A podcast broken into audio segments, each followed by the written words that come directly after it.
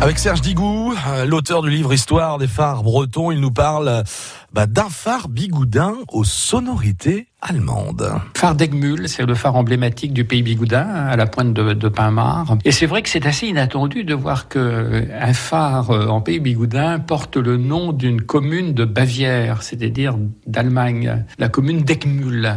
Et ça renvoie à l'histoire de la marquise de Bloqueville. La marquise de Bloqueville, c'était la fille du général Davout, c'est-à-dire l'un des généraux de Napoléon. Et Davout avait gagné en 1809 la bataille d'Eckmühl en Bavière.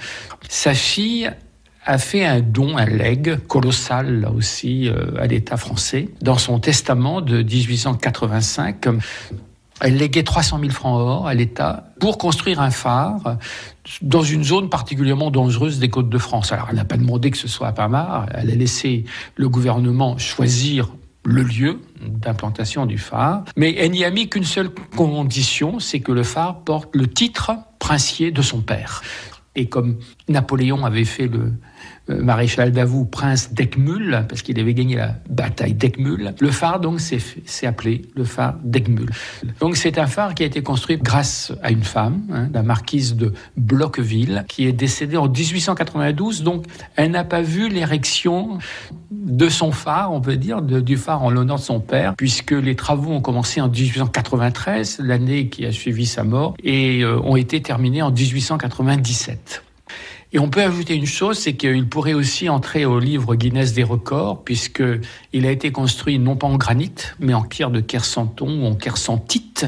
Comme on dit, c'est une pierre un peu différente, une pierre beaucoup plus dure, beaucoup plus sombre.